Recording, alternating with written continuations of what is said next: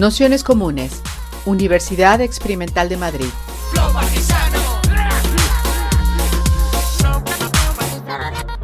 Toda la información en nuestro canal de Telegram Nociones Comunes o en nuestra web traficantes.net barra formación. Bienvenidas a esta tercera sesión del curso Abolir la familia, eh, conflicto, reproducción de la vida, nuevos conservadurismos y cuidados un poco el orden, pero, pero más o menos lo mismo.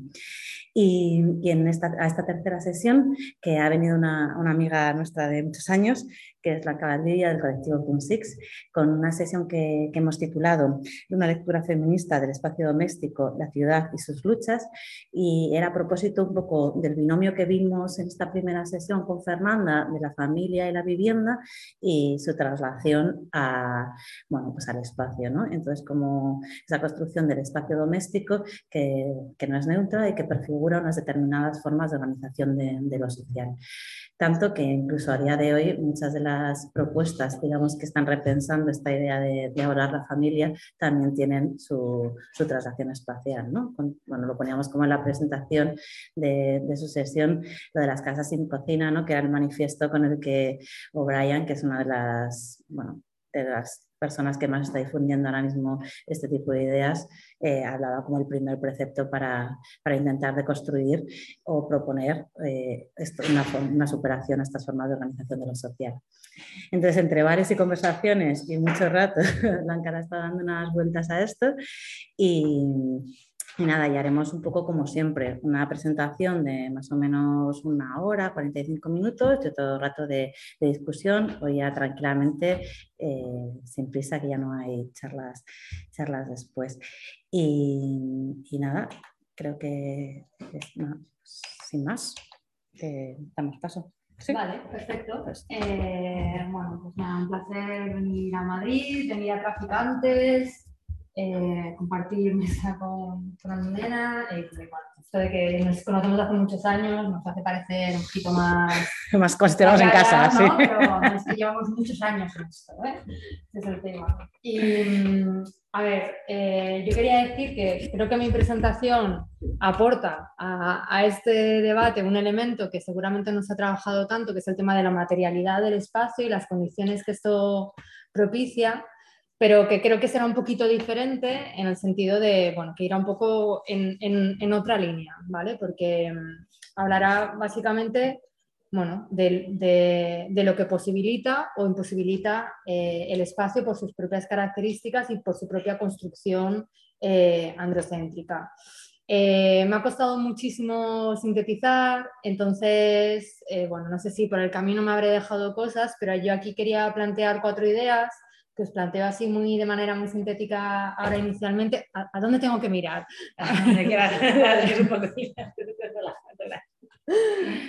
Eh, la primera es la construcción dicotómica de los espacios, eh, que ahora profundizaré y explicaré un poquito más de ella, ¿no? a partir de esa dicotomía de lo público y lo privado.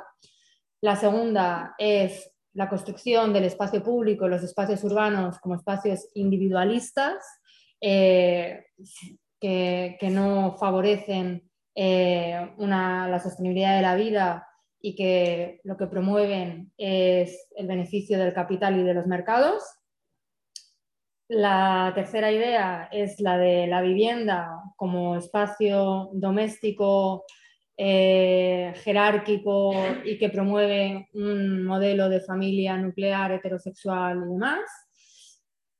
Y la última idea es, eh, bueno, el cómo pensar eh, una, o aportar una mirada feminista a, esto de la sostenibilidad de la vida, que para nosotras sigue siendo un elemento crucial de agenda feminista, de agenda política y de agenda urbana también, eh, en el espacio, ¿no? sin caer en esencialismos y en reproducir bueno, pues estos discursos conservadores que, vamos viendo, ¿no? Entonces, bueno, allá voy. Eh, seguramente me he dejado como cositas por el camino, pero creo que como luego tenemos un rato grande de debate, eh, ya de, camino ya me he apuntado cosas como para introducir luego en el debate que no había puesto en las, en diapositivas, así que, que, bueno, que creo que tendremos como luego espacio para, para debatir y reflexionar juntas, ¿vale? Bueno, la primera explicar ¿no? que yo vengo de Collective Punsis, que es una cooperativa de urbanistas, que somos sociólogas y arquitectas, que llevamos trabajando en esto de repensar los espacios domésticos, comunitarios y públicos desde una perspectiva feminista e interseccional desde el 2005. Eh, estamos, trabajamos en Barcelona, o nuestra oficina está en Barcelona, aunque bueno, eh, aunque esta foto parece de una banda de rock, eh, somos urbanistas eh, y como podéis ver somos mujeres muy diferentes, de diferentes orígenes, tan diversos como que yo soy de Móstoles, ¿no? Entonces, bueno, pues esta manera también diferente de experimentar los territorios nos hace como, bueno, pues como a partir de esta experiencia encarnada, hablar de que en la ciudad hay diferentes sujetos y por lo tanto diferentes necesidades. ¿vale? Eh, bueno, vamos a la, primera, a la primera idea que quería comentar, que es esto de la dicotomía de lo público y lo privado, y es que bueno, los roles de género se reproducen en el espacio físico, que se ha pensado de manera excluyente a partir de esta dicotomía de, si me muevo da igual, ¿no? A partir de esta dicotomía que vincula el espacio público con la esfera económica, con la esfera productiva, con la esfera también muchas veces de la política y demás, y que está vinculada con la construcción hegemónica de, hombre y de masculinidad, mientras que frente a esto se contrapone, porque es una posición como muy, muy dualista y muy autoexcluyentes, el espacio doméstico, el espacio privado, el espacio de la vivienda, como el espacio vinculado con la esfera reproductiva, con los cuidados y con esta idea normativa y hegemónica eh, de construcción de, lo femenino. ¿no? Y vemos que hay múltiples representaciones que refuerzan, legitiman esta, esta exclusión de los espacios a partir del género. ¿no? Eh, esto es algo que, podemos ver en estas pinturas del siglo XVII de Peter de Hoogh, ¿no? de la tarea maternal, donde se, bueno, pues se ve como mujeres en diferentes espacios domésticos haciendo tareas eh, vinculadas con la, con la, esfera reproductiva, pero también lo, seguimos viendo a día de hoy en, diferentes eh, formatos visuales, ¿no? en diferentes reproductores culturales, como pueden ser las series de televisión, los, eh, la publicidad, medios de comunicación, etcétera, ¿no? con imágenes más modernas, más vinculadas muchas veces con la tecnología y demás, pero que, bueno, pues siguen reproduciendo mucho esta dicotomía y esta vinculación con los roles de género de lo público y lo privado, lo productivo y ah, lo reproductivo. Las geógrafas feministas comienzan a, estudiar este vínculo entre el espacio, la construcción del espacio y desde una perspectiva de género en los años 70 y una de las primeras cosas que empiezan a cuestionar es justamente esta dicotomía que ha influido en la construcción de las ciudades que tenemos hoy en día, pero también ha, influido en, en, el ámbito de las ciencias sociales, en la economía, la sociología y demás. ¿no? Es una visión que se nos ha presentado como algo universal y casi, casi, casi innato. ¿no? Eh, entonces, las, las geógrafas que comienzan a cuestionar esta dicotomía nos dicen que por una parte no, bueno, esta separación no ha sido universal, sino que se comienza a dar en un momento histórico determinado que es a partir de la revolución industrial, eh, cuando se produce esta separación entre esferas que están mucho menos compartimentadas, ¿no? si pensamos, por ejemplo, en, el tiempo de, trabajo, eh, bueno, pues era como mucho más continuo con el tiempo familiar, con el tiempo comunitario, eh, o el propio espacio de trabajo que estaba mucho más vinculado con lo doméstico, con, con el hogar y también con los cuidados. ¿no? Entonces, es a partir de este momento cuando se produce la división sexual del trabajo, de la que tanto nos han hablado muchos economistas eh, feministas, como Silvia Federici, entre otras, ¿no? Em, y, y, es este momento, por lo tanto, donde se empieza a producir y a construir esta dicotomía excluyente de los espacios. Otra cosa que nos dicen las geógrafas feministas es que eh, bueno, no se ha dado de manera homogénea en todas las ciudades del mundo, sino que es una construcción que comienza a darse principalmente en las ciudades eh, europeas del norte global y después se extiende eh, estos patrones culturales, ¿no? como también como aporte eurocentrista, a otras partes del mundo. ¿no? Y por último, otra cosa que nos vienen a decir las geógrafas feministas es que, no las, que las mujeres de todas las clases sociales eh, no han estado excluidas de la actividad económica, ya que muchas mujeres han participado de manera formal o informal del mundo económico. ¿no? Por ejemplo, en Cataluña, ¿no? que es uno de los sitios en el Estado español donde, más, donde la revolución industrial, donde hubo un mayor desarrollo industrial, por decirlo de alguna manera, en las industrias textiles, en muchas de ellas, el 90% de la mano de obra eran mujeres. ¿no? O si pensamos, em, por ejemplo, muchas historiadoras como Mary y otras hablan de cómo el salario eh, era a nombre del, hombre de la familia, sin embargo, trabajaba toda la unidad familiar. ¿no? Sin embargo, constaba que el que trabajaba únicamente era el varón. Entonces, bueno, estas son como algunas nociones para deconstruir esta, este imaginario de la dicotomía de lo público y lo privado. Y otra idea importante en relación a esto es que esta idea que nos ha servido para construir o que ha servido a los profesionales y las profesionales de la arquitectura para pensar la construcción del espacio urbano, eh, ha vinculado lo productivo con el espacio público y lo reproductivo con el espacio doméstico. Sin embargo, hay muchas actividades que hacemos eh, vinculadas con los cuidados que se hacen en el espacio público, ¿no? Desde ir a buscar a los niños y a las niñas al cole, acompañar, por ejemplo, a nuestra madre al centro de salud, ir a hacer la compra, ir nosotras al médico, lo que sea. Y son actividades que necesitan unas condiciones materiales, un soporte físico que las acompañe para poder ser llevadas a cabo. ¿no? Y el hecho de pensar los espacios desde esta perspectiva excluyente que vinculaba unos usos y unas actividades muy concretas a cada uno, es lo que hace pues, que nuestras ciudades realmente no estén pensadas para sostener la vida y que para que las personas que, sostienen la vida eh, tengan unas condiciones y una materialidad física para poder hacerlo. ¿vale? Simplemente, muy rápido, quería además decir que esta consolidación de la dicotomía de lo público y lo privado, además, con, todo el tema del COVID, se ha consolidado más que nunca cuando se nos presentaba la vivienda como único espacio seguro y el espacio público como potencial espacio de peligro, ¿no? sin cuestionar pues, otro tipo de cosas como por ejemplo la precariedad, las condiciones mismas de la vivienda, los temas de violencia machista y demás, bueno, que no voy a profundizar eh, aquí, ¿vale?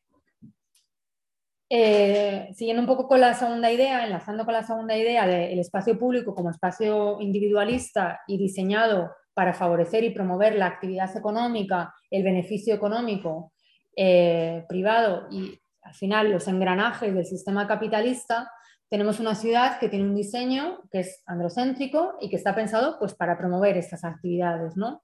Con, que, además es, un espacio, ¿no? el espacio público, que reproduce la, o sea, que al final es el escenario de las desigualdades, pero que al final también reproduce las desigualdades, ¿no? En cómo se reparte el espacio, a quién se le está dando la prioridad, eh, cómo se, cuál es la gestión del espacio público, cuál es la simbología que nos encontramos en el espacio público, qué tipo de, de, roles y de mensajes nos está lanzando no solamente la simbología como, como, algo más directo, sino la propia configuración del espacio esta calle, esta sección de calle, ah, donde vemos que el espacio que ocupan las personas viandantes en una acera de casi 10 metros ni siquiera llega a unas condiciones mínimas de accesibilidad, ya nos está dando un mensaje también de cuál es el papel de las personas viandantes en la, en la ciudad. ¿no? Voy a hacer un poco a piñón para no dejarme nada y, tener como luego más espacio para, para el debate. También si pensamos en cuáles son las prioridades y las jerarquías que se ponen en los espacios públicos, ¿no? a la hora, por ejemplo, de, diseñar un equipamiento, cuando se elige qué equipamiento se pone, qué características tiene, qué localización, qué ubicación, qué características. ¿no? Em, hace unos años hacíamos una auditoría de seguridad en el distrito de Villaverde, que es un distrito enorme, em, y la técnica de igualdad nos comentaba que a pesar de que en el distrito ¿no? aquí vinculado muy con, los campos de fútbol, que es lo que, lo que he visto. ¿eh? ¿eh? a pesar de que en el distrito había por lo menos como cinco campos de fútbol diferentes, no había ni uno solo donde pudieran jugar las chicas, porque no había baños para chicas en los campos de fútbol. Las chicas que llegaban a cadete, creo que es, se tenían que ir a Carabanchel. Entonces, bueno, esto nos habla también de qué, qué tipo de sujetos se tiene en cuenta en qué tipo de, equipamientos. ¿no? Porque nosotros no tenemos nada contra, obviamente, contra la práctica del fútbol, lo que sí tenemos en contra es con que haya determinadas actividades que monopolicen eh, el, uso del espacio público o que monopolicen los usos deportivos como si fueran homogéneos y estándares para toda la población. ¿no?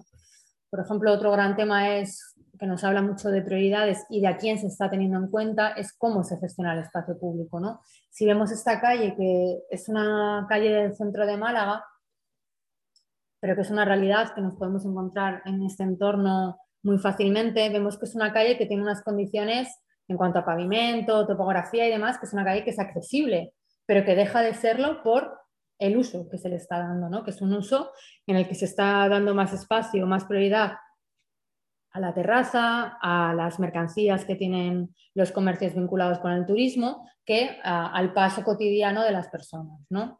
O cuando pensamos en qué tipo de mobiliario se pone, qué sistemas de movilidad se están promoviendo, ¿no? que también con mensajes a veces que son un poco incoherentes o incluso un poco contradictorios, ¿no? Si pensamos en los temas, por ejemplo, de movilidad sostenible, que muchas veces se acaban vinculando, se le acaban llenando a la boca, ¿no? con los temas del coche eléctrico, bueno, que a estas alturas ya sabemos que, es una falacia, que es imposible cambiar todos los coches de carburantes que hay en el mundo por coches eléctricos y que lo que hace falta no es un cambio de un coche eh, de carburante a un coche eléctrico, sino un cambio radical en el sistema de movilidad que parta más pues, de movilidades eh, peatonales, ciclistas, transporte público, compartidas, eh, territorios más funcionales y demás. O, por ejemplo, qué tipos de seguridad se están promoviendo, ¿no? que bueno, ahora hablaré un poquito de esto también.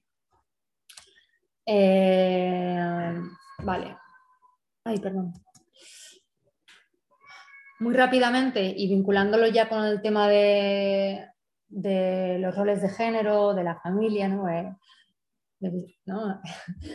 es raro esto de estar sin mascarillas porque no veo las reacciones, entonces no sé si estáis flipando en plan de que no se está contando, se ha confundido de aula o algo, pero esto, esto tiene que ver con la familia, ¿vale? Tiene que ver con, con, este curso. Eh, eh, bueno, y es en el urbanismo al final, bueno, en la configuración de nuestras ciudades, se han ido dando diferentes paradigmas que a veces se han solapado, a veces uno ha sustituido a otro, a, veces convivimos con diferentes. Y estos diferentes paradigmas, por ejemplo, del último siglo, eh, bueno, pues reproducen mucho o están muy basados en esta idea de la división sexual del trabajo y en esta separación de, de esferas, de actividades y de roles de género. ¿no? Uno de ellos es el funcionalismo, que hace un documento inaugural eh, que es la Carta de Atenas eh, de 1933, que, bueno, así como muy, muy rápido para no la chapa de, arquitectura, ¿no? Eh, que habla de la ordenación de los usos urbanos. Y esta ordenación del espacio urbano habla de que, bueno, que las personas hacemos cuatro tipos de actividades o funciones humanas, que son habitar, circular, trabajar y recrearnos. Y son estas cuatro. ¿vale? Eh, y utilizan un instrumento eh, que es la zonificación, que bueno, en lo que se basa, esto seguro que, si lo pensáis un momento vais a reconocer muchas partes de vuestros barrios, de vuestras ciudades, ¿no? que lo que se basa es en, en coger áreas de la ciudad y darle usos concretos segregados. ¿no? Por ejemplo, una zona de polígono industrial o una zona de polígono residencial o de, urbanizaciones donde solamente eh, hay, viviendas, una zona comercial, eh, una zona de oficinas, ¿no? que lo que hace es segmentar la vida cotidiana de las personas ¿no? y, bueno, lo que nos hace al final es generarnos una dependencia absoluta de, los desplazamientos que los podemos resolver mejor o peor dependiendo de dónde estén estas actividades eh, cotidianas. ¿no? Este modelo de zonificación está muy basado en la división sexual del trabajo y en que hay una figura masculina que va a trabajar y una figura femenina que se queda en casa trabajan, eh, eh, bueno, cuidando del hogar, de la familia y demás. De hecho, de, hay una, noción, bueno, que, que, habréis escuchado un montón de veces, que a nosotras nos da mucha rabia, ¿no? que es la de las ciudades dormitorio, que es esta, esta noción de, bueno, de que estos sitios, estas ciudades que crecen y que la gente se va a trabajar y que eh, se quedan vacías y que la gente simplemente va por la noche a dormir. Pero que también que es mentira, porque ¿qué, gente se va a trabajar? ¿no? Si partimos de la base de que de la población, por ejemplo, de ciudades como Madrid, la población ocupada suele ser el 45%. El restante es niños y niñas, personas mayores, personas que, no, que están desempleadas, son un montón de, de casuísticas, ¿no? Sin embargo, esto siempre se piensa a partir de la población que está generando capital, ¿no? que está produciendo. El segundo gran paradigma, que es también muy perpetuador de estas lógicas, es el, paradigma del suburbio americano, que se produce también a partir de la Segunda, de la segunda Guerra Mundial, eh, en el que bueno, hay un déficit de vivienda, hay además una voluntad política de, de que el país crezca en términos económicos, existe además una capacidad económica de poder hacer grandes inversiones y una percepción de seguridad por parte de, los inversores. Eh, sobre este tema eh, ha escrito un montón la geógrafa feminista Dolores Hayden. Hecho esto es a partir de, su trabajo. Eh, bueno, si queréis seguir indagando, porque es súper interesante, porque ella habla de cómo ah, bueno, se produce este contexto ¿no? de, que hay una zonificación de usos del suelo donde hay grandes predios, grandes parcelas que se utilizan para construir pues, este modelo de, de casa unifamiliar estadounidense que tenemos todas en la cabeza, ¿no? con un montón de referentes culturales, desde Mad Men a o sea, Eduardo Manos Tijeras, ¿no?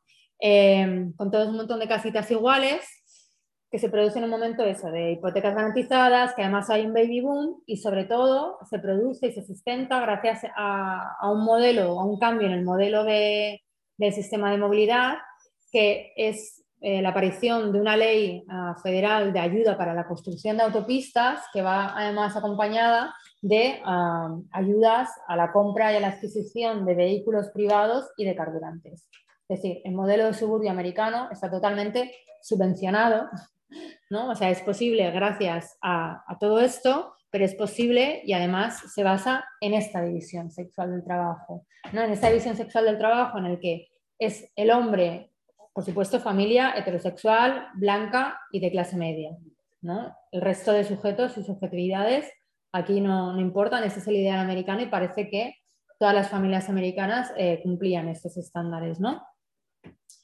Eh, bueno, Dolores Hayden lo que, lo que cuenta es que eh, durante la Segunda Guerra Mundial muchas mujeres habían ido a las industrias armamentísticas a trabajar. Entonces, cuando los hombres vuelven del frente, se produce una problemática y es que, mm, bueno, ¿qué hacemos con las mujeres y qué hacemos con estas industrias que hasta ahora estaban fabricando armamento y tenemos que hacer una reconversión? Entonces, se produce toda una reconversión de, las fábricas a, bueno, vinculada con, el, con la domesticidad y vinculada con pequeños electrodomésticos y pequeños elementos de consumo, y ah, se empieza como a consolidar y sobre todo a, hacer como mucha publicidad, eh, marketing y demás a este sistema familiar para que haya un, replegamiento ¿no? de las mujeres al espacio doméstico, ¿no? con, bueno, con este tema del, del, consumismo, alimentando el consumismo, la idea de la mujer siempre bella, siempre alegre, siempre cuidando del hogar y con un modelo de familia bueno, pues, imaginario y totalmente mitificado. ¿no? Bueno, estos serían como los dos grandes paradigmas que para nosotras como más claramente eh, consolidan este modelo de familia nuclear, heterosexual y demás, y que todavía seguimos arrastrando hasta nuestros días. Y luego hay otros paradigmas que, eh, que refuerzan mucho esta idea de vincular el espacio público con el mercado, el consumo y el beneficio económico. Uno de ellos es el organismo preventivo, estas fotos creo que sonarán, son de, son de aquí de alrededor, son de hace unos años, pero creo que no, que no ha cambiado mucho. Eh, es eh, el urbanismo preventivo, que es una corriente que viene del mundo anglosajón en los años 70, donde se dice que, bueno, que en el espacio público se producen malos usos, ¿vale? Y que a partir del diseño urbano se puede hacer una prevención de estos malos usos. Estos malos usos son dormir en la calle, o sea, pues muchas veces vinculado con, temas de vandalismo y demás, pero también pues con, el ejercicio del trabajo sexual, con, el tema, con temas de civismo, con temas de, dormir en la calle, de beber en la calle y demás. ¿no? Entonces, el organismo preventivo actúa a través de hacer espacios asépticos, donde se pueda como hacer un control de todo el espacio, eliminando los posibles elementos que favorezcan la vida, la relación y que la gente pueda generar vínculos en el espacio y quedarse sin consumir, y a través también de las cámaras de vigilancia. ¿no? Esta, esta es una, una, corriente de esas de las que a lo mejor no, no nos suena tanto como yo que sé, la gentrificación y, otras, pero que está súper instalada en nuestras ciudades, que sigue súper vigente y que es la responsable, por ejemplo, de que en toda la Plaza del Sol no haya ni un solo banco, pero que subís a la Plaza de Jacinto Benavente y tampoco hay un solo banco, porque, bueno, lo que interesa es que la gente transite en una zona que además es comercial, y que lo que interesa es bueno, pues que se vaya de una tienda a otra, que no que la gente se quede a relacionarse, a vincularse y demás. ¿no? Por, lo tanto, aquí vemos cómo el propio diseño del espacio está favoreciendo una actividad que es la de ah, comprar, ¿no? ninguneando las necesidades básicas de las personas, ¿no? porque los bancos, es verdad, son un elemento en bueno, pues para poder juntarnos, charlar, hablar, pero también son un elemento básico, por ejemplo, de movilidad para las personas mayores. ¿no? Cuando una persona mayor bueno, está cansada después de un recorrido, una, mujer embarazada o una criatura o vas cargada, necesitas un banco para poder hacer una parada y sentarte y demás. ¿no? Sin embargo, es una necesidad que, que se ningunea, ¿no? pero sí que vemos, no sé si lo podéis ver aquí, que al final la gente busca estrategias para poder sentarse. ¿no? Esto es la fuente, esto es un, un macetero que hay con pinchos, pero que los señores pues ponen el periódico y se sientan encima. Pero claro, ¿quién, quién puede hacer esto? ¿Quién se puede sentar en esa, en esa silla, en esa fuente, así tan bajita? Ah, claro. Joder, con mascarilla, no sé qué, sois ventrílocas todas, no sé quién habla. Sí, al final se puede sentar la gente que es joven, que es más ágil, pero no al final la gente que más lo necesita. ¿no? Entonces aquí es claramente también aquí el espacio público, por su propia configuración, por las presencias y las ausencias de elementos y de sujetos, nos está dando también un mensaje de cuáles son las prioridades y cuáles son los valores. Otras corrientes que, bueno, también no, me voy a extender, ¿no? Pues el tema de la, de la eh, el tema de la, gentrificación, ¿no? Eh, de cómo al final también pues vamos siendo expulsados de nuestras ciudades y se van, bueno, pues va siendo la, eh, tomado por todas estas franquicias que al final hacen que nuestras ciudades pierdan identidad, que sean todas iguales y que además se produce como una relación perversa también entre el espacio público, la expulsión de las, de las, de las vecinas en, sus viviendas, bueno, en sus viviendas y tal, está siendo así como bastante simplista, ¿eh? pero bueno, por no, por no dejarlo colgado.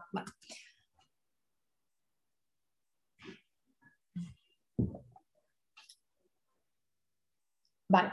Entonces, frente a esto, lo que desde, se propone desde el organismo con perspectiva de género es trabajar en los espacios a partir de la vida cotidiana, que es esta idea, ¿no? que,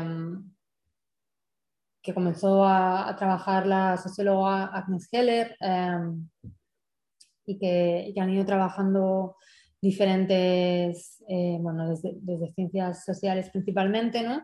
Y que vincula las actividades con un espacio y con un tiempo concreto, ¿no? Para nosotros hablar de vida cotidiana nos permite visibilizar todas las cosas que hacemos y por lo tanto todas las necesidades que tenemos en relación al espacio físico, ya sea espacio público, espacio comunitario o espacio doméstico, ¿vale?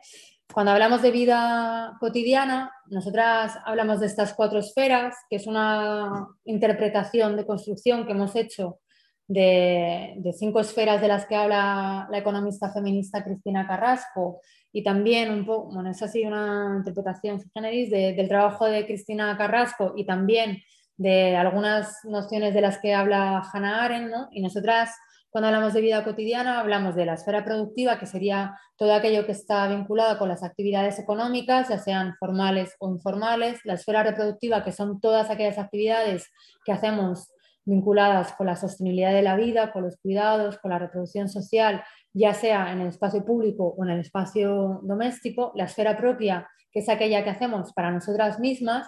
Y la esfera comunitaria, que eso es lo que está más vinculado sobre todo con la teoría de Hannah Arendt, que, ah, eh, bueno, que ella habla de cuando nos juntamos con otras personas por un objetivo común.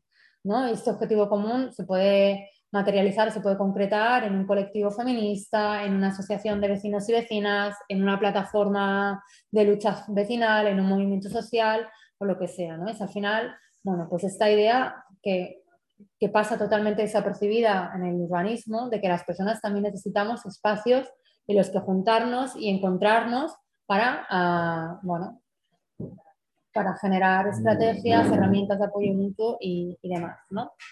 En el marco de la, sociedad, de la ciudad capitalista y patriarcal, obviamente, pues hay una preponderancia de la esfera productiva frente al resto, que se materializa en unos horarios adaptados para servir a este sistema productivo y en unos espacios que muchas veces son monofuncionales, segregados y que no están conectados entre sí. Vale, esta sería la segunda idea. Yo voy aquí lanzándonos. Vamos bien, ¿no? Sí. Vosotros, si tenéis preguntas, José no está, luego, luego, si me queréis interrumpir también, ¿eh? yo no tengo problema. Eh, pero bueno, si no sigo así tirando, tirando ideas, ¿vale? La tercera idea que quería presentar aquí es el tema de la vivienda.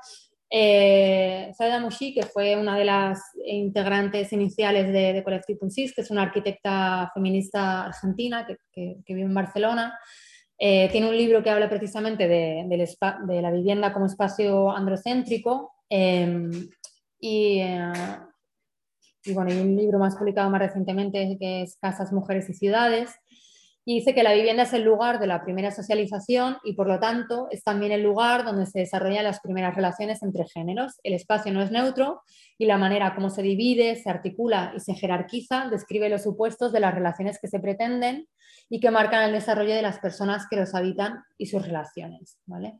¿Esto qué quiere decir o cómo se concreta en el espacio? Bueno, pues se concreta con unos espacios eh, bueno, que si pensamos en el tipo de vivienda que tenemos, eh, bueno, no sé cómo son vuestras casas, yo he vivido en muchas casas de alquiler, eh, aparte de la de mis padres y tal, y, la verdad es que todas en diferentes ciudades del Estado español han tenido como una estructura muy similar, más grandes o más pequeñas, pero una distribución muy parecida, con una cocina con unas características, un, un espacio centrado en un salón, unas habitaciones con unas jerarquías entre sí eh, y unos usos bastante condicionados por el espacio. ¿no? Entonces, lo que nosotras hablamos y otras urbanistas feministas hablan cuando, cuando hablamos de, la vivienda desde esta perspectiva es eh, bueno, que es necesario pensar en la propia estructura de las viviendas como un espacio sin jerarquías, que sea flexible, que, que nos posibilite cambiar los podéis horror, ¿no? Sí, no pasa nada.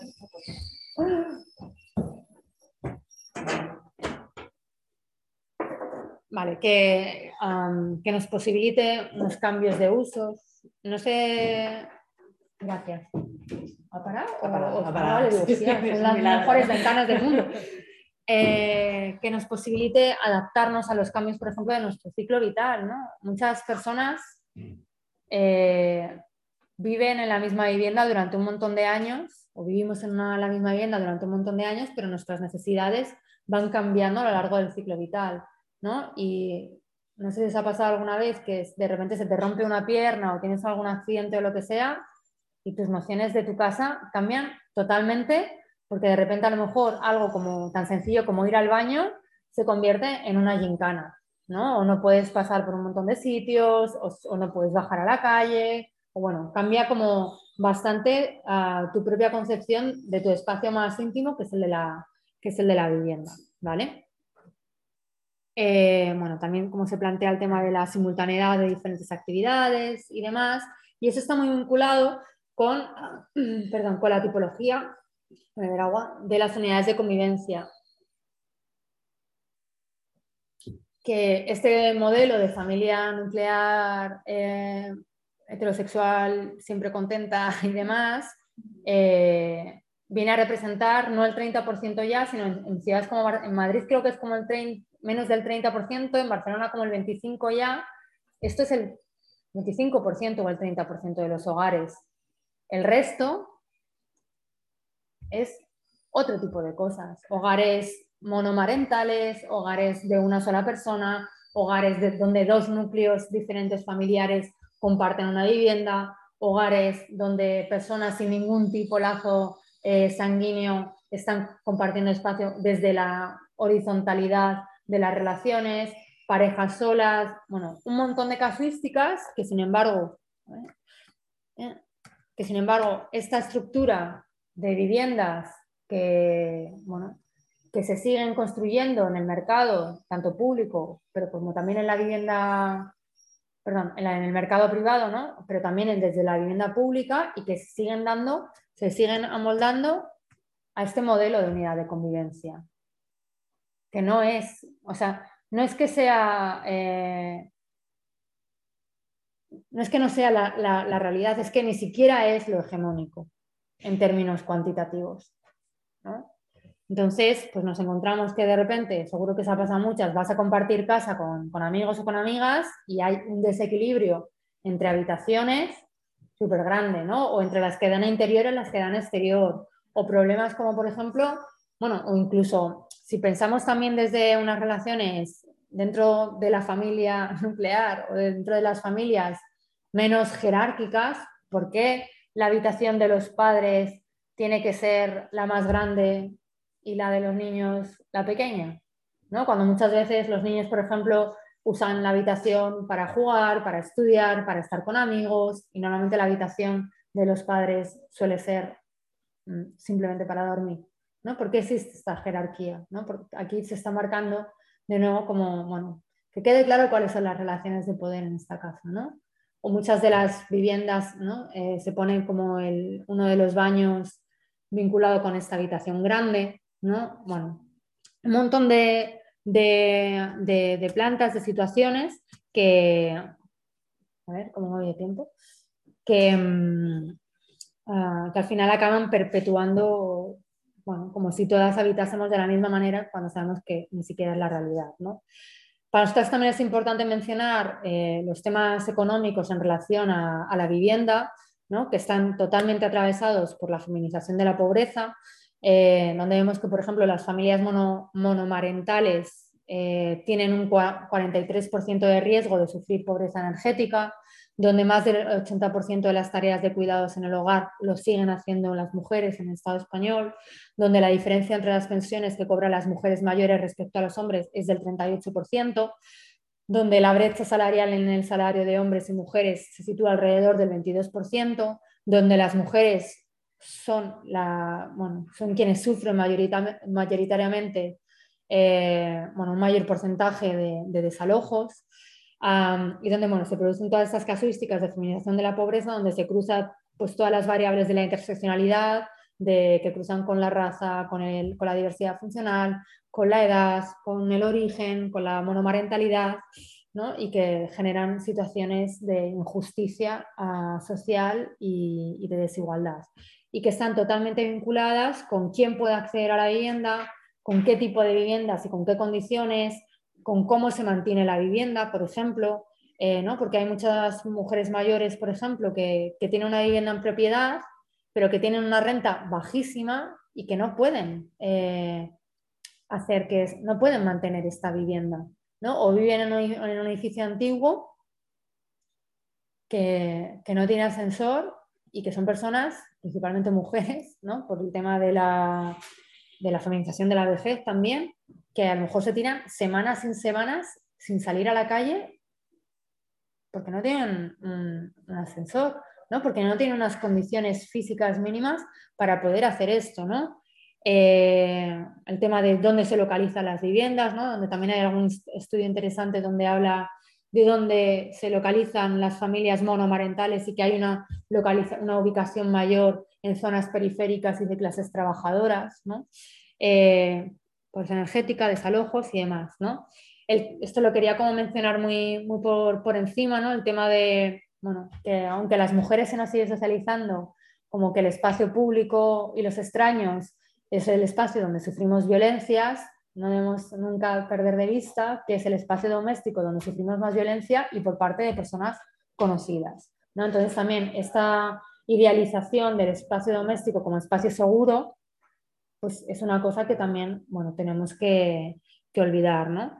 Ah, también esto de que se sigue vinculando esta idea de, bueno, de que lo que pasa en el espacio privado es responsabilidad individual, ¿no? de que, bueno, que ya, ya verán ellas lo que hacen. ¿no? Que nosotros aquí también creemos que a través de que la propia configuración de los edificios de vivienda eh, posibilitan que se puedan generar eh, situaciones donde la comunidad toma parte, donde hay una mayor responsabilización colectiva de las violencias machistas, por ejemplo, en un entorno familiar, ¿no?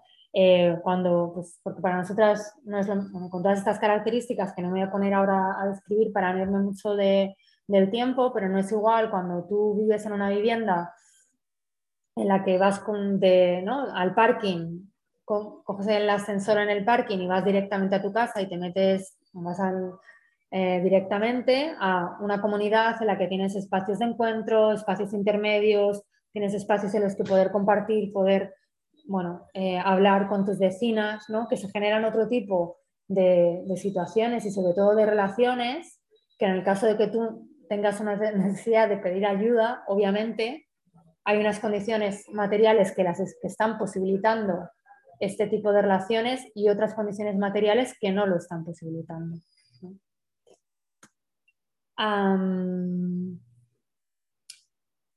y eh, bueno, y esto vinculado con la vivienda también, eh, bueno, nosotros hablamos de, las tres escalas, ¿no? de, la, de, lo que es la, la vivienda en sí, del edificio o el conjunto habitacional y del entorno, como, como que se deben repensar desde esta perspectiva, ¿no? Para romper con los roles de género, para corresponsabilizar los cuidados, para pensar también las, la seguridad desde una perspectiva feminista comunitaria.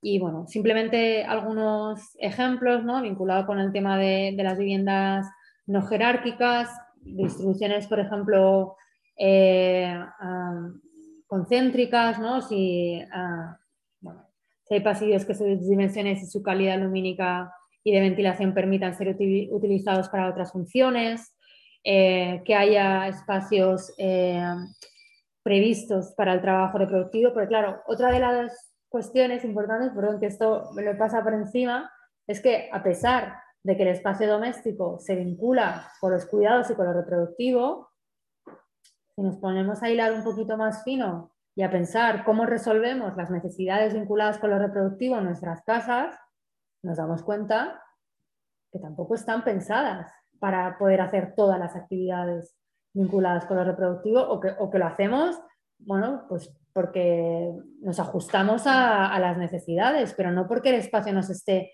favoreciendo esta satisfacción, ¿no? si pensamos, bueno, en todo este tema de, espacios satélites para, para funciones específicas como por ejemplo lavaderos. ¿no? Eh, nosotras hacemos un taller desde hace muchos años que se llama La Casa Sin Género, para ponernos así un, ejemplo muy, muy concreto, que, que habla, bueno, en el que hacemos como diferentes dinámicas para repensar cada una su propia vivienda. ¿Me puedo levantar un momento? Y, y uno de los ejercicios que hacemos que yo creo que es como muy visual de cómo las viviendas no están preparadas tampoco para, para cuidar, cuidarnos y, cuidar de otras personas, es lo que llamamos el ciclo de la ropa. Y es, si pensamos en nuestra casa, por, por qué espacios, por qué estancias pasa la ropa desde, ¿no? desde que la ropa está sucia, donde la ponemos cuando la queremos en la cesta de, lavar la ropa, donde está esta cesta de la limpieza, dónde la colgamos para, bueno, dónde está la lavadora, dónde la colgamos una vez que está, que está limpia para que se seque, si la dejamos en algún sitio para, para doblarla y para plancharla, y dónde ponemos finalmente la ropa, la ropa limpia. Si pensamos en esto, pues en muchas de nuestras casas casi que, que la ropa pasa por toda la vivienda, ¿no? porque no hay un espacio adecuado que, ah, esté dando condiciones para, para todo ello. ¿no? Bueno, se tienen que prever también espacios adecuados para el trabajo reproductivo, espacios exteriores propios. Sabéis que muchas ciudades, por ejemplo, creo que Madrid es una de ellas, está prohibido tender la ropa hacia la calle, como por, normativa municipal. En Barcelona también, ¿no? Es por, criterios estéticos, obviamente, eh, y tampoco, y muchas de las viviendas que se hacen eh, no tienen tampoco un espacio pensado de lavadero, ¿no? Y de todas maneras, en un clima como el nuestro, es absurdo que no se pueda tender eh, hacia, hacia la calle, ¿no? Bueno, espacios, si pensamos, tenemos una dinámica parecida a la de la ropa, pensando, por ejemplo, todos los espacios de guardado vinculados con las cosas de limpieza o con las cosas de, de, la comida, ¿no? Si son, los espacios de, guardado de comida están en la cocina, están donde, eh, para facilitarnos la vida o vamos ajustándonos a lo que nos deja el espacio, ¿vale? Aquí algunos diagramas más. Eh, otra cosa que nosotras hablamos, ¿no? Con esta escala más del edificio, del conjunto habitacional y del entorno, eh, es de la existencia de espacios de relación en el vecindario, eh, de que haya unas condiciones mínimas para poder juntarnos, para poder hacer eh, una gestión compartida de los cuidados, ya sean individuales, ya sean de la comunidad, intergeneracionales, plantas bajas con actividades. Estos son dos ejemplos, o sea que tampoco estamos diciendo cosas que no existan en otros, en otros sitios, ¿no? que a nosotros siempre nos parece importante poner fotos porque creemos que es como, bueno, si aquí se ha podido hacer, ¿por qué no se puede hacer en otros sitios, ¿no? Esto, es en Cádiz, o sea que tampoco hace falta irse muy lejos, es una promoción de vivienda pública, creo que es en CONI, que si veis, el, bueno, el pasillo que conecta las diferentes viviendas es un poquito más ancho de lo normal y además hay una relación visual entre, entre el interior de la vivienda y, y, este espacio de pasillo. Entonces, esto lo que genera es un espacio intermedio entre lo público y lo privado, pues rompiendo un poco con esta dicotomía tan, tan cerrada, que lo que permite en este caso, o sea, el uso que se hace de este espacio, es que puede haber, por ejemplo, criaturas más pequeñas que no son tan mayores como para ser autónomas y salir a la calle o al patio, pero que pueden estar ahí jugando con otros vecinos y con otras vecinas porque, bueno, pues de vez en cuando alguna persona adulta les puede echar un ojo. ¿no? Entonces, pues está generando, está dando una autonomía a niños y a niñas y está dando una autonomía a las personas eh, cuidadoras y bueno, haciendo también ah, y permitiendo también que el cuidado no sea ah, desde la unidad individual familiar, sino que sea más comunitario también, ¿vale? O espacios de guardados, ¿no? Para, para eh, carritos de bebé, demás, ¿no? Vale, hasta aquí se acabaría el tercer punto. Eh, yo tendría que ir acabando, así que voy a intentar hacer esto rápido.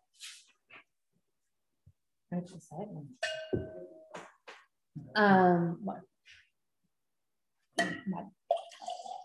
y, el cuarto elemento que quería traer es el de eh, una mirada feminista a los cuidados en el espacio. ¿vale?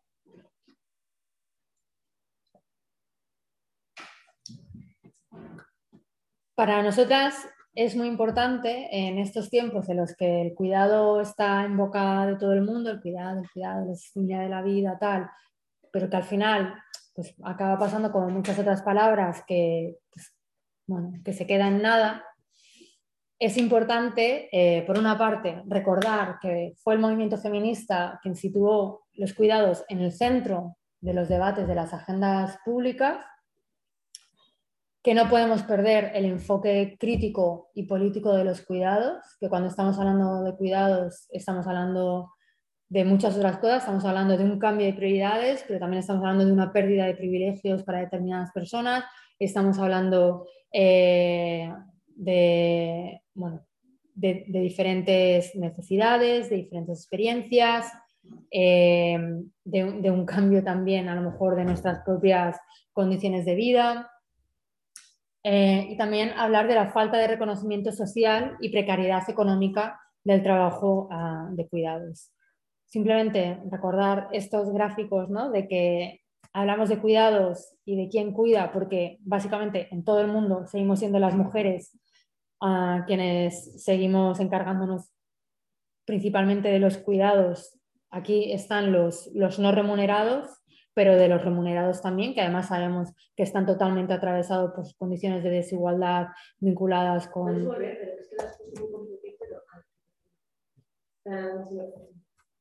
Vale. Em, y dentro de esta perspectiva crítica y política ah, de, los cuidados, para nosotras es importante decir si creemos en la sostenibilidad de la vida, en que los cuidados tienen que estar en el centro, pero rompiendo con esencialismos, es decir, no es que las mujeres tengamos un ser, un algo innato que nos eh, capacite mejor para los cuidados, sino que ha de ser una corresponsabilidad social, tenemos que cambiar de este protagonismo que tiene lo productivo y lo económico y el capital a que sean los cuidados para que pueda haber una corresponsabilidad social, que además esta corresponsabilidad social se tiene que dar desde una superación del modelo de familia nuclear heteronormativa. Y esto, o sea, es básico, yo creo, desde un punto de vista político, pero casi también desde un punto de vista de supervivencia de especie, que es como, a ver, Peña, Muchas de nosotras no estamos teniendo criaturas eh, o pensamos otras maneras de cuidar y, a lo mejor vivimos para rato. O pensamos otras maneras de cuidarnos, más horizontales, menos dependientes de los servicios públicos o del mercado, o no sé cómo lo vamos a hacer, ¿no? Esto pasa también por pensar los cuidados mucho más allá de los lazos familiares sanguíneos, ¿no? porque ahora explicaré, bueno, que eso seguro que lo habéis visto en las otras sesiones, ¿no? este binomio entre la familia y el Estado como principales proveedores de los cuidados.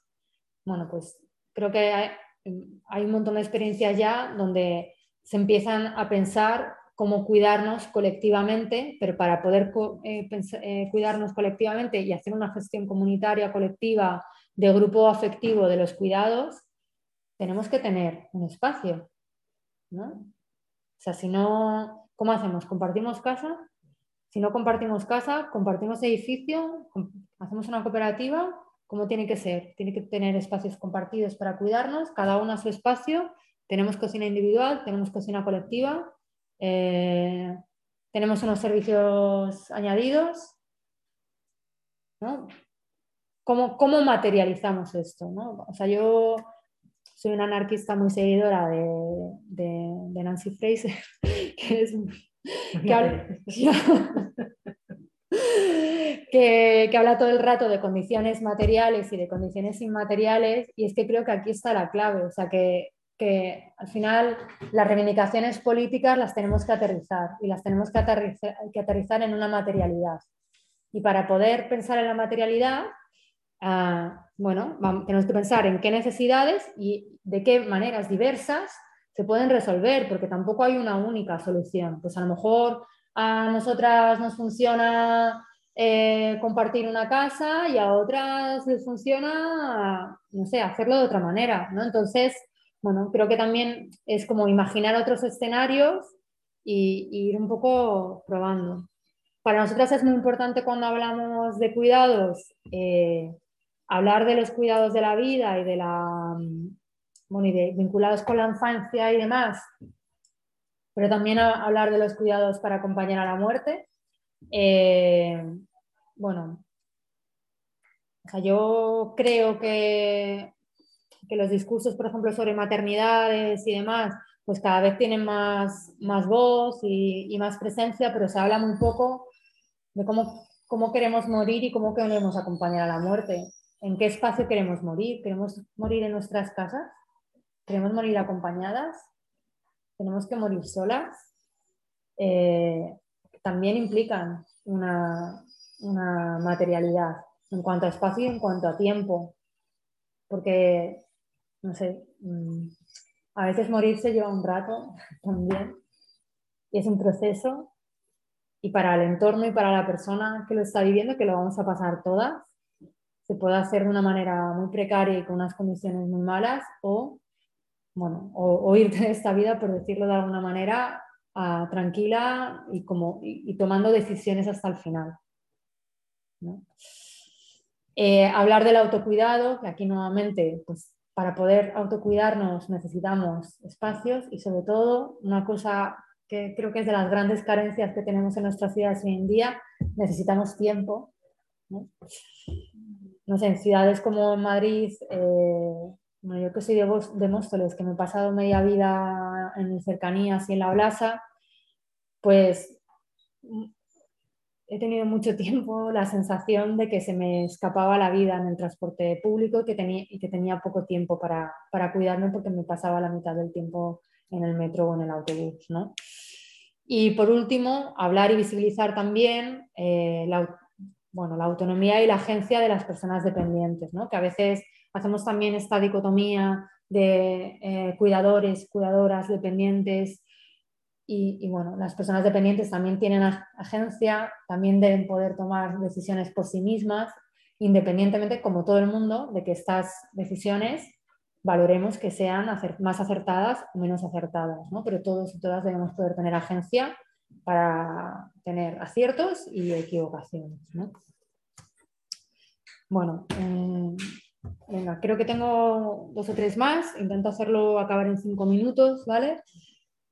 Eh, para nosotras aquí está una de las grandes tensiones y es en este modelo dualista del binomio institucional familiar, ¿no? donde tenemos un modelo de estado de bienestar incompleto mediterráneo, donde bueno, pues hay esta, esta dualidad en que la provisión de los cuidados pasa por la familia, que es un eufemismo de las mujeres principalmente, o el Estado, donde unos y otros, al final, em, aquí tengo aquí un, diagrama que no, no he hecho al final, donde al final unas y otras externalizan una parte al mercado.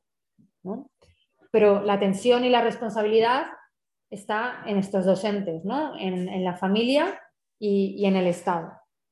Donde no existe, por ejemplo, un eslabón intermedio que sea comunitaria, donde no se permite esta gestión comunitaria de los cuidados porque tampoco hay espacios que posibiliten esta gestión comunitaria de los cuidados y donde de hecho muchas veces se penalizan las propuestas autogestionadas. ¿no? De hecho, cuando con el tema del COVID y, demás, eh, a la red de cuidados antirracistas que había en Barcelona, la Guardia Urbana creo que las multó dos o tres veces. ¿no? Entonces, y no, no fueron las únicas. ¿no? Bueno, uh, reivindicar nuevamente la, que para que pueda haber una corresponsabilidad social de los cuidados es básico unas condiciones materiales y inmateriales eh, que pasan por desde elementos urbanos, ¿no? de calles accesibles, bancos, barandillas, no sé, un montón de fuentes, sombras, un montón de cosas, a espacios también donde poder gestionar. ¿no? Eh, vale, y quería como acabar con una propuesta que estamos elaborando con Punsis desde hace un tiempo. Seguramente que el tema de las cooperativas y demás os, os suenan más, entonces quería traer como otra cosa que estamos, nos estamos trabajando el tema de las cooperativas desde una perspectiva feminista. Ah, de hecho, estamos ahora iniciando un proyecto con Ana Fernández, estamos muy contentas. Eh, pero aparte tenemos como otro, otro proyecto, como, bueno, por visibilizar de qué hablamos, ¿no? Cuando hablamos de esto de la gestión comunitaria y demás, o de posibles fórmulas. Pues esta es la, la red comunitaria de apoyo a los cuidados, que lo que se basa es en que diferentes tipos de viviendas, ya sean cooperativas, ya sean viviendas individuales, eh, ya sean viviendas públicas, ya sean ocupaciones, masoverías, bueno, lo que sea, puedan juntarse en un entorno próximo de 500-800 metros, que es un, entorno que para nosotras sería la escala óptima para la gestión colectiva de, los cuidados, puedan poner en común necesidades y puedan pensar eh, cómo, materializar estas necesidades ¿no? a través de, esta, de, esta, idea de la, que, hablan las compañeras de, en arquitectura de los cuidados, pero que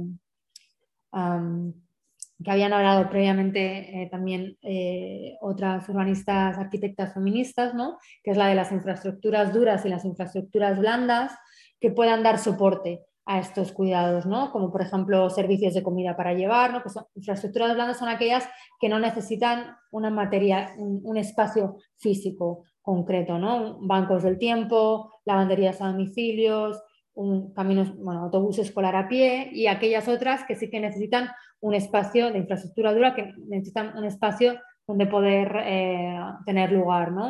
Desde una lavandería compartida, un, espacio de jóvenes, un espacio de crianza comunitaria, un taller de construcción y mantenimiento y bricolaje, por ejemplo, a nivel barrial, a una cocina comunitaria. Y donde nosotras lo que nos estamos imaginando aquí es que esos son servicios, algunos de ellos que, por ejemplo se dan en viviendas cooperativas, ah, pero nosotras queremos romper también con, esta, con este límite que nos hace ¿no? el, edificio y que además pues, vivir en una vivienda cooperativa muchas veces también se acaba convirtiendo en un privilegio para algunas y que se pueda extrapolar, ¿no? que si aquí tenemos, pues, ¿no? Eh, a ver, me voy a levantar, ¿vale? Tenemos diferentes tipos de, personas que tienen diferentes tipos de viviendas que forman parte de esta red. Y aquí, por ejemplo, tenemos una cooperativa que justamente tiene una lavandería colectiva. Pues lo que hace es colectivizar esta lavandería no solamente para las personas que viven en su cooperativa, sino para el resto de personas que forman parte de esta red. Y luego hay otras personas que viven aquí en una vivienda privada, que tienen una, una habitación libre que esa habitación libre, por ejemplo, se deja como habitación de invitadas para todas las personas que forman parte de la red, ¿no? Pues, por ejemplo, vienen tus padres de otra ciudad, no tienes dónde meterlas y sabes que la puedes meter en esta habitación porque es de este, de este entorno que te has construido, de esta red de apoyos que te has construido, que, que tiene una materialidad, ¿no? Entonces, bueno, es colectivizar, básicamente se trata de colectivizar necesidades y recursos, ¿no? Y desde esta escala de proximidad y de lo comunitario, pues para, para romper esto del binomio de la familia y del Estado. Y, bueno, y creo que aquí lo, lo dejaría. Genial, muchas gracias.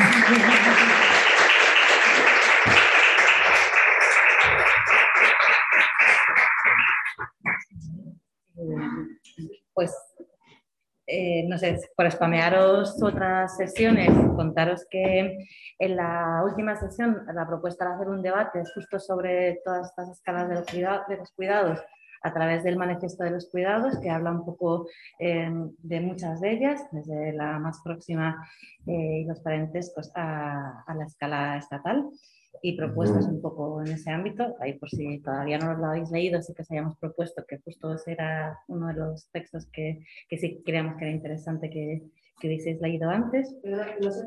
Ay, perdonad, no se me nada. ¿Se ha entendido algo? Ya, no, no, es que yo lo lajísimo. De hecho, todos los que sin mascarilla por por eso. Que se ha entendido lo que he dicho, lo de manifiesto de los cuidados. Mm. Sí, que recomendabas, pero no claro. entendido que manifiesto los cuidados. Ah, eso es, porque la última sesión trabajaremos esta idea de la, de la escala de los cuidados eh, más allá de, del mercado, del Estado y la familia. Y, y sí, Entonces, si os apetece, pues hacemos como turno de preguntas, debates y demás. Voy a ver aquí en el chat. Y, si alguien se anima. ¿Por qué? Una pregunta. Porque lo que has dicho antes de que el 30% de la familia nuclear, lo que se entiende como la familia nuclear hegemónica, sería el 30%, pero eh, todos los promotores se están construyendo para ese 30%. Eh, ¿Hay alguna motivación más allá de la costumbre de O sea, hay dinero, hay un plan, hay una restricción de que, bueno, que si esta tenga, queremos que seguir más, por eso seguimos haciendo viviendas así. Bueno, yo creo que es que esto se cruza con muchas cosas, pero eh,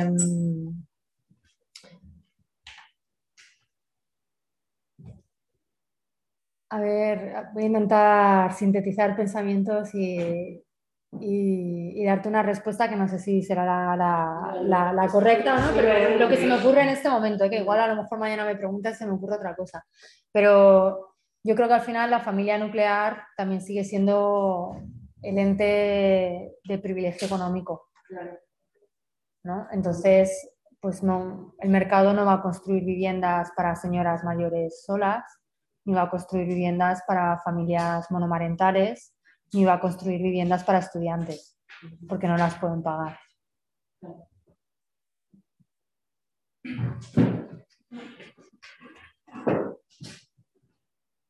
Muchas gracias, me, ha parecido muy interesante la charla. A mí me interesa mucho este tema de la materialidad y del poder que tiene de, el poder que tiene la materialidad sobre todo en el plano de las tecnologías, pero bueno, tiene mucho que ver con resto de la arquitectura.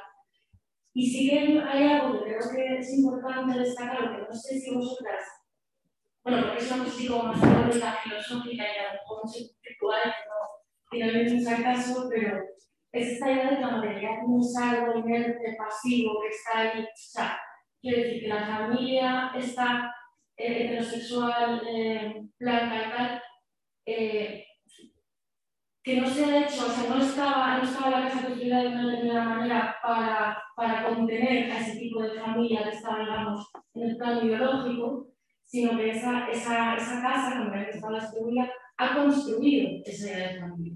Y esa, esa idea me parece como importante, o sea, muy interesante, también para plantearlo desde, desde el punto de vista político, eh, de Jolín, el poder de la materialidad, ¿no? Y, en ese sentido, me interesa mucho el colectivo y preguntarte qué hacéis concreto, porque claro, dices, vale, venga, vamos a hacer activismo sobre mundial, pero ¿qué hacemos? No? O sea, me parece como muy difícil eh, pensar salidas digamos, más concretas, más políticas de, de, transformar la sociedad desde ahí. Entonces, bueno, entiendo que esto sí que es, esto último que es parte de lo que hacéis, ¿no? Y desde dónde lo hacéis, desde, desde, desde el Estado, no sé, o sea, que me parece muy difícil, pero muy interesante y muy necesario. Y bueno, os voy a contar un poco más de qué tipo de cosas hacéis, cómo os organizáis, si es algo más académico, si es algo más político, más social, más. Eh, eso.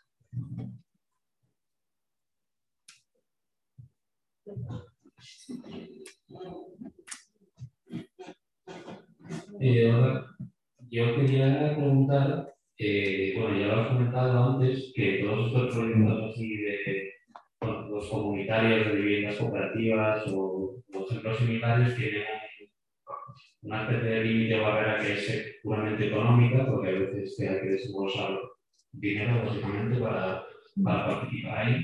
Pero a mí me interesa otro tipo de barrera que es un poco, no sé si es política, porque me da la sensación, tú lo sabes mejor, de este tipo de proyectos al final acaban participando gente que de alguna manera está predispuesta porque bueno, están en entornos militantes, en entornos activistas. Entonces, ¿cómo superar también esa barrera para que gente bueno, que, no, que no participa de experiencias organizativas políticas le, le resulte también atractivo este tipo de, de iniciativas? No pues voy a leer también otra que hay por aquí que es un poco relacionada, que también propone si, si puedo dar algunos ejemplos de, de, viviendas adaptadas a grupos de convivencia que no sean, que no sean familiares, que ya son, son cuatro conviviendo y, y, que encuentran bastante límite en, en, esta puesta a la práctica que también comentaba la, la compañera, ¿no? que por ejemplo los límites de los, de los proyectos de cohousing en términos de, lo que es accesibilidad, eh, precios, eh, capacidades de adecuarse a distintas etapas de la vida, pues, pues, como el límite al final de cómo te comprometes y cómo a la práctica esto de cuidar con otras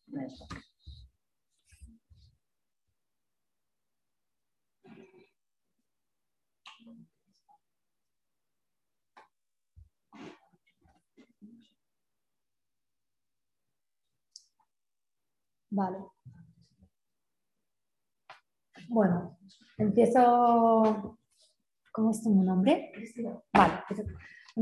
Eh, bueno, sí, el primer comentario creo que es súper pertinente, ¿no? De cómo la, de la materialidad no es algo inerte y pasivo, sino que, que construye, ¿no? O construye hegemonía, por decirlo de alguna manera, eh, y la concreta, ¿no? En una forma social determinada.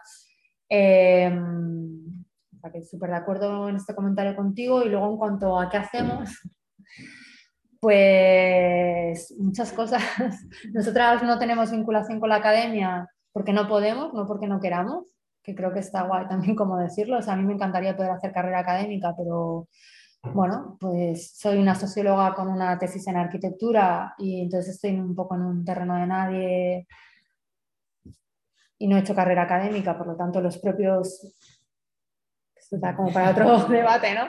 Los propios mecanismos de autocontención, meritocracia, patriarcal de la, de la academia, no tal, pero bueno, tenemos siempre algún tipo de relación. Entonces, nosotras trabajamos principalmente con administraciones públicas, es decir, eh, un ayuntamiento nos llama para hacer un proyecto en concreto, un proyecto en concreto que en el que nosotras, nosotras aunque somos urbanistas, bueno, arquitectas y tal, algunas compas, no llegamos a la materialización del proyecto, es decir, no, no te vamos a dibujar el plano de una plaza, sino que vamos a quedarnos en el, plan, en el, anterior, en el paso anterior, que es los criterios.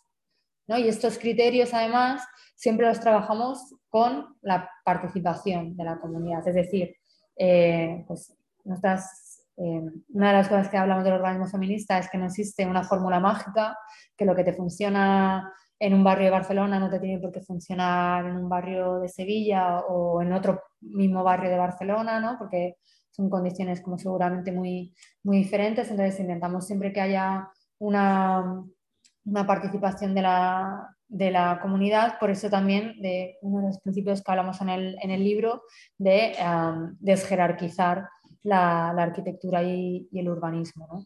Entonces solemos hacer como proyectos para administraciones públicas o también pues intentamos como trabajar eh, con, con, entidades, movimientos sociales y demás. Sí, también. O sea, en verdad... el nivel, digamos, de, Te explico algún tipo de proyecto. Por ejemplo, mira, nosotras, por ejemplo, eh, también trabajamos con todas las variables urbanas, es decir, trabajamos temas de vivienda, que ahora, por ejemplo, estamos haciendo un, un proyecto de vivienda cooperativa de mujeres, donde son mujeres las cabezas de, familia, eh, ¿no? en términos feministas, de compartir cuidados, tal, no sé qué, a, por ejemplo, un proyecto que hacemos, que llevamos tres años haciendo, que es una encuesta sobre movilidad ciclista en Barcelona para mujeres y personas no binarias. ¿no? De que, bueno, pues porque las infraestructuras que se hacen de bicicleta, pues, oh sorpresa, también están hechas desde una perspectiva productivista y androcéntrica que no tiene en cuenta los, recorridos vinculados con los cuidados o que no tiene en cuenta las escalas diferentes o que no tiene en cuenta el acoso sexual y vial que sufren las mujeres por el hecho de habitar cuerpos de mujeres, ¿no? O, por ejemplo, proyectos para, pues, no sé, pues a la hora de, hacer una, una, plaza, un equipamiento. Ahora estamos, por ejemplo, eh, haciendo un proyecto en Lleida que ya hicimos el año pasado en equipamientos culturales, pues para ver cómo son los equipamientos deportivos y bueno, y si están generando desigualdades por la propia configuración, cómo es la entrada, cómo es el acceso, qué usos hay. Entonces es básicamente relacionar eh, lo social con la conformación del espacio y con lo funcional, ¿no? Así como muy, de manera muy sintética. Luego, bueno, creo que también tu pregunta, tu reflexión es súper pertinente en relación a la barrera social de las cooperativas de vivienda. De hecho, creo que eh, en, Cataluña, que actualmente existen más, yo creo, más cooperativas de vivienda que, en Madrid, que de hecho como hay más, eh, más entidades, como por ejemplo la Dinamo o por ejemplo Perviura, ¿no? que están empezando a trabajar no solamente para desarrollar proyectos, sino para hacer pedagogía, sensibilización y promover el modelo no solo de vivienda cooperativa, sino en, cesión de uso, ¿no? que para mí hay como una diferencia de cuando eres una cooperativa y tienes que comprar el suelo a cuando estás pidiendo a una administración pública que te ceda el suelo que ya construyes tú la vivienda. ¿no? Porque claro, la accesibilidad económica de un proyecto y otro es bastante diferente. ¿no? Pero es uno de los grandes temas que se plantean. ¿no? al final esto, no solamente en términos económicos, sino quién tiene acceso a esto. ¿no? Y para mí sí que ha habido una transición en los últimos 10 años de que pues cada vez más personas se van enterando y que en ese sentido eh, la materialidad también configura, ¿no? Y pues cuando existen buenas prácticas o cuando existen experiencias y se cuentan, pues hace que otras personas que a lo mejor no se han planteado nunca esto, se lo puedan plantear. ¿no? Yo vivo en una vivienda cooperativa en Barcelona, que va a ser una de las primeras, en la borda. Eh, eh, y, bueno, y te das cuenta como ahora que, han ido apareciendo cooperativas en muchos sitios de Cataluña y en Barcelona, de hecho, hay bastantes proyectos en paralelo que se están como construyendo y ves, a mí me parece que son cada vez más heterogéneos. ¿Esta barrera existe todavía? Sin duda, hay que trabajarla. Y hay que trabajarla a partir de contar las buenas experiencias, las dificultades, los retos, las cosas que hemos hecho mal porque siempre contamos de, ¿no? Es maravilloso todo. Pues hemos tenido algunos problemitas con algunas cosas y no pasa nada por contarlo, ¿no? Lo estamos intentando resolver de manera colectiva. Eh, entonces, bueno, para mí sí que existe, pero se, tiene que continuar trabajando y ya está. Y mm, respecto a la última de los grupos de, convivencia que no son familiares, ¿Cómo lo llevas a la práctica? bueno, nosotras conocemos, mirar a cámara, eh, conocemos varias experiencias, de hecho, bueno, con, con compañeras que, ah, que querían vivir en este tipo de proyectos, hemos trabajado justamente el taller de la casa sin género para que ellas pensaran ¿no? cómo podían configurar el espacio a partir de sus necesidades individuales y colectivas, ¿no? O sea, y que, y que puedan estar las dos visibles. Uh, y nosotras hemos trabajado, por ejemplo, este taller para que, para luego pensar, en un, en un caso fue para, bueno, pues porque tenían una vivienda con unas condiciones para saber si esta vivienda se iba a poder ajustar a sus necesidades y en otros casos ha sido pues para ver cómo la vivienda que tenían, en un caso una masía y en otro caso una vivienda, cómo la podían eh, adaptar a estas necesidades. ¿no? Entonces, eh, bueno, yo creo que es saber que, que, las viviendas estándares del mercado no dan respuesta para otros tipos de unidades de convivencia, pero que existe la posibilidad, existen mil posibilidades de, de cambiar las formas de, de vivir, haciendo una reflexión honesta y colectiva de, cuáles son las necesidades individuales, cuáles son las colectivas y, y, que, y, que, necesitamos que el espacio nos, nos dé respuesta. En ese sentido, mm, yo creo que en la web tenemos algunas cosas de lo de la casa sin género y así que seguro que, bueno, que podéis bichear y que, y que os, puede, os puede ayudar. O espero que, os pueda ayudar.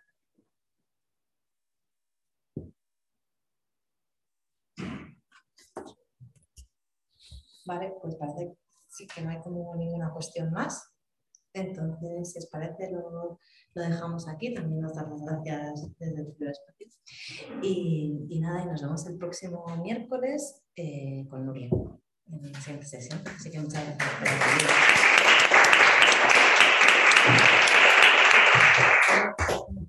Bueno, eh, nada, un último comentario, ya creo que has colgado ahí, pero que si os interesa el tema tal, o sea, nosotras somos bastante de hacer materiales, tenemos tres guías, eh, este ensayo, artículos, tal, porque nos parece importante sensibilizar, bueno, explicar. Nos parece importante explicar las cosas a las que hemos llegado nosotras, que hemos llegado además gracias a que ha habido muchas otras antes que han estado trabajando y han estado haciendo como, como semillita. ¿no? Entonces, como queremos que esto siga generando más y llegando a más gente, eh, bueno, dedicamos bastante esfuerzo a, producir materiales y en nuestra web, que no está nada actualizada, pero ahí va, eh, podéis encontrar cosas de, libre descarga. De hecho, bueno, el libro es muy barato, en verdad, son 14 euros, pero también lo podéis descargar en la web de, de Virus.